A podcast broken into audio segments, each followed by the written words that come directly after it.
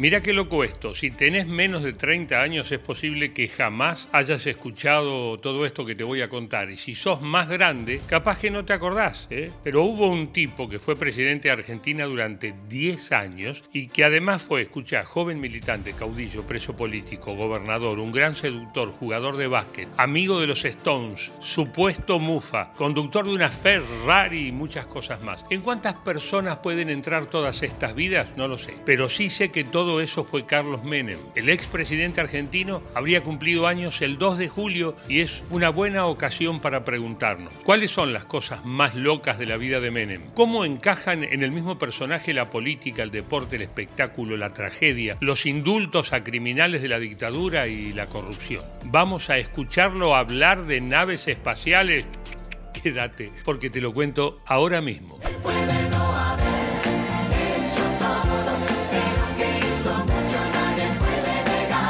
Carlos Saúl Menem nació el 2 de julio de 1930 en Anillaco, provincia de La Rioja. Sus padres, Saúl Menehem y Mojibe Aquil, eran de origen sirio y habían emigrado a la Argentina en la década del 10. El apellido de su padre, Menehem, fue castellanizado como Menem por las autoridades migratorias que lo registraron al entrar al país. Su militancia en el Partido Justicialista empezó a los 21 años, cuando viajó a Buenos Aires y tuvo la oportunidad de conocer a Juan Domingo Perón y a Evita. ¿Nacía un caudillo? ¿Era Menem un dirigente típicamente peronista? Hermanas y hermanos, a triunfar, a triunfar, a triunfar. En 1955 Menem se recibió de abogado. Con el golpe a Perón y la proscripción del peronismo, su actividad pasó a ser clandestina.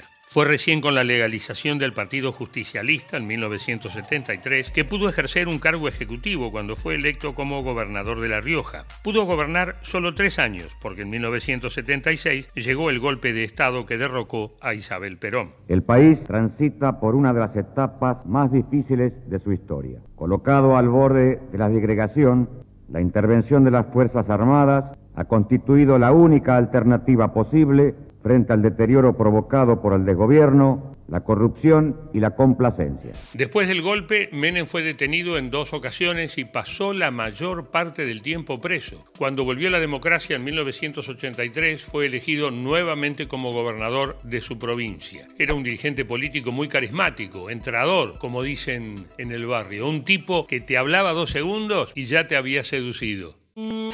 En 1989 Menem estaba listo para ser candidato a presidente. Se mostraba con largas patillas e intentando imitar el aspecto de Facundo Quiroga, un caudillo riojano que vivió entre los siglos XVIII y XIX. Pero era Menem un caudillo. Empezaba una nueva era en la política argentina y las naves y las naves espaciales. Niños pobres que tienen hambre. Por los niños ricos que tienen tristeza. Por la justicia que hace falta. Por el pan en todas las mesas. Por los jóvenes sin porvenir. Por los viejitos sin presente.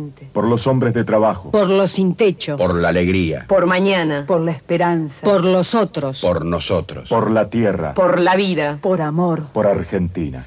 Raúl Alfonsín, el presidente saliente, anticipó las elecciones para el mes de mayo, porque la situación económica era insostenible. En ese mes, por ejemplo, la inflación era del 78,5%, ¿entendés? La fórmula Carlos Menem, Eduardo Dualde, se impuso a la de la Unión Cívica Radical, que era Angelos Casela. Menem obtuvo el 48% de los votos positivos y asumió la presidencia el 8 de julio de 1989. En ese momento estaba empezando una década que sería de una intensidad que mamita. Inflación, convertibilidad, Madonna, privatizaciones, atentado en la Embajada de Israel, los Rolling Stones, venta de armas, explosión en Río Tercero, fútbol, tele, atentado de la AMIA, mujeres, básquet, Lady D, indultos, desempleo, represión, Yuya, la muerte de su hijo, una Ferrari roja y paz, mil cosas más. ¡Qué años locos! ¡Qué años complicados!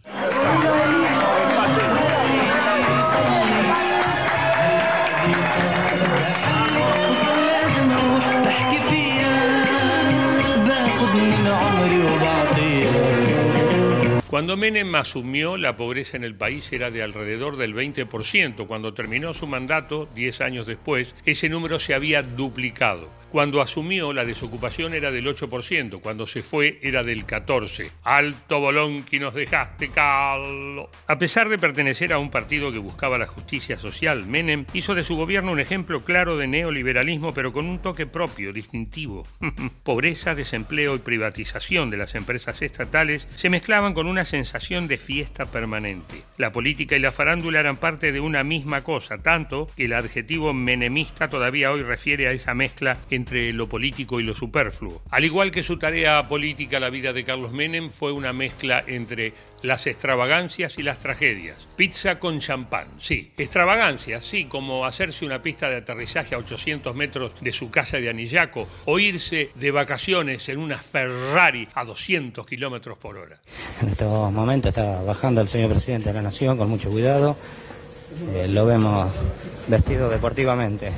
Otro de los temas calientes en los últimos días, cada vez que usted está programando algún viaje, hay algún golpecito económico. ¿Qué es lo que opina del mismo? Bueno, ¿cuál es el golpe económico? Bueno, en este momento el temblequeo del dólar. No, no, no hay ningún temblequeo del dólar. Y tragedias como los atentados de la Embajada de Israel o la sede de la AMIA, la explosión de Río Tercero o, claro, la muerte de un hijo. El 15 de marzo de 1995 murió Carlos Menem Jr., hijo mayor del entonces presidente en un accidente aéreo. Tenía solo 26 años. ¿Qué pasó? ¿Fue un accidente o no fue un accidente? Lo mataron. Carlitos Saúl Menem Yoma, el hijo del presidente argentino Carlos Menem, murió el 15 de marzo de 1995 al estrellarse el helicóptero donde viajaba con su amigo Silvio Oltra. Las investigaciones oficiales determinaron que cayó al chocar con unos cables de alta tensión. Pero su madre, Zulema Yoma, y muchos políticos argentinos están convencidos de que fue asesinado y que el gobierno ocultó las pruebas. Ningún atentado se puede realizar eh, hacia el hijo de un presidente si no es con la, la ayuda local.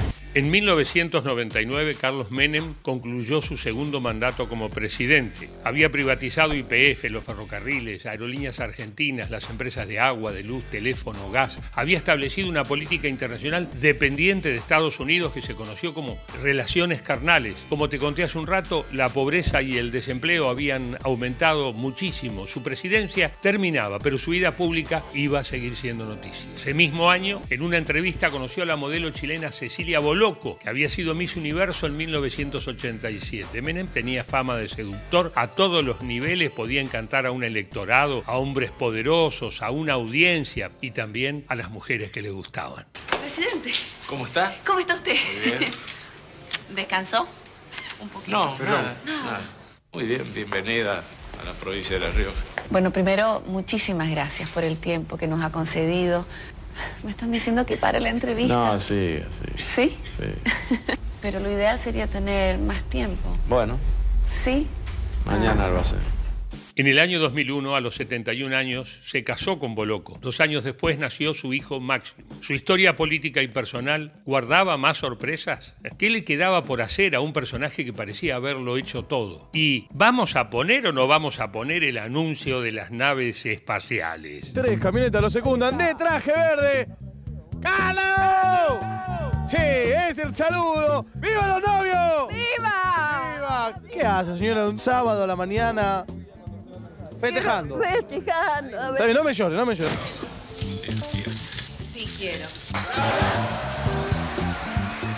¡Salen los novios! ¡Terminó la boda! ¡Viva los novios! El 7 de junio de 2001, Menem fue detenido por la venta ilegal de armas durante su presidencia a Ecuador, Croacia y Bosnia. Hasta noviembre de ese año permaneció con arresto domiciliario. Después, la Corte Suprema de Justicia lo absolvió. Fue llevado a juicio oral recién 10 años después. Hasta el año 2018 la causa tuvo varias idas y vueltas con absoluciones, condenas, apelaciones y así sucesivamente. Yo no puedo ir a controlar a dónde van las armas. Las armas estaban este, de acuerdo a, los decretos correspondientes. Este, fueron enviadas a Venezuela y a Panamá.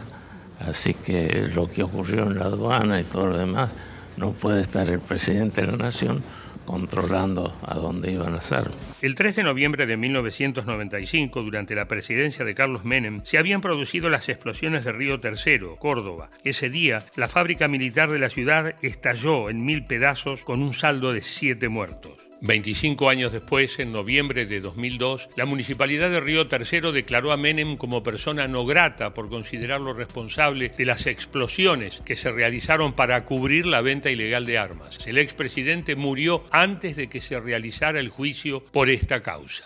Yo estaba, seis cuadras estaba. Estaba trabajando en una casa de dos pisos, no quedó nada, nada. No quedó nada de la casa donde usted estaba trabajando. No quedó nada adentro, todo, todo vidrio, puerta, televisor, computadora, todo reventado.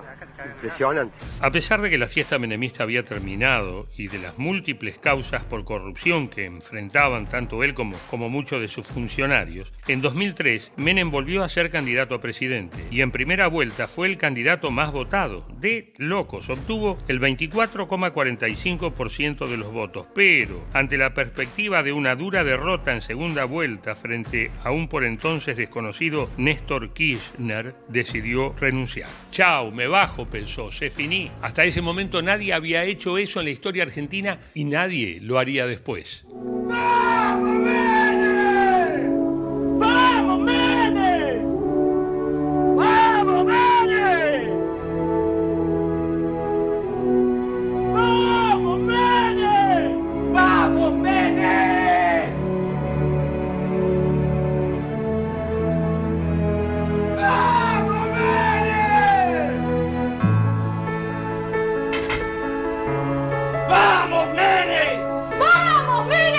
Joven argentino, joven argentina, vos que no viviste la época menemista, escuchá, escuchá. Desde 2005 y hasta su muerte, Carlos Menem fue senador nacional por La Rioja, candidato a gobernador de su provincia, pero perdió, y como si fuera poco, enfrentó un puñado de causas judiciales. Toma nota. Venta ilegal de armas a Croacia y Ecuador, la venta a precio vil del predio ferial de Palermo a la sociedad rural, pago de sobresueldos a funcionarios de sus gobiernos con fondos de la CIDE, Secretaría de Inteligencia de Estado, pago de coimas en distintas circunstancias y encubrimiento del atentado de la AMIA. ¿Te parece mucho? Hay más. Durante todos sus años de vida política se dijo que era mufa, que traía mala suerte, y encima, ahora sí, quiso hacernos volar en naves espaciales. Se va a licitar un sistema de vuelos espaciales mediante el cual desde una plataforma que quizás se instale en la provincia de Córdoba, esas naves espaciales van a salir de la atmósfera, se van a re- remontar a la estratosfera y desde ahí elegir el lugar a donde quieran ir. De tal forma que en una hora y media podemos estar desde Argentina, en Japón, en Corea o en cualquier parte del mundo.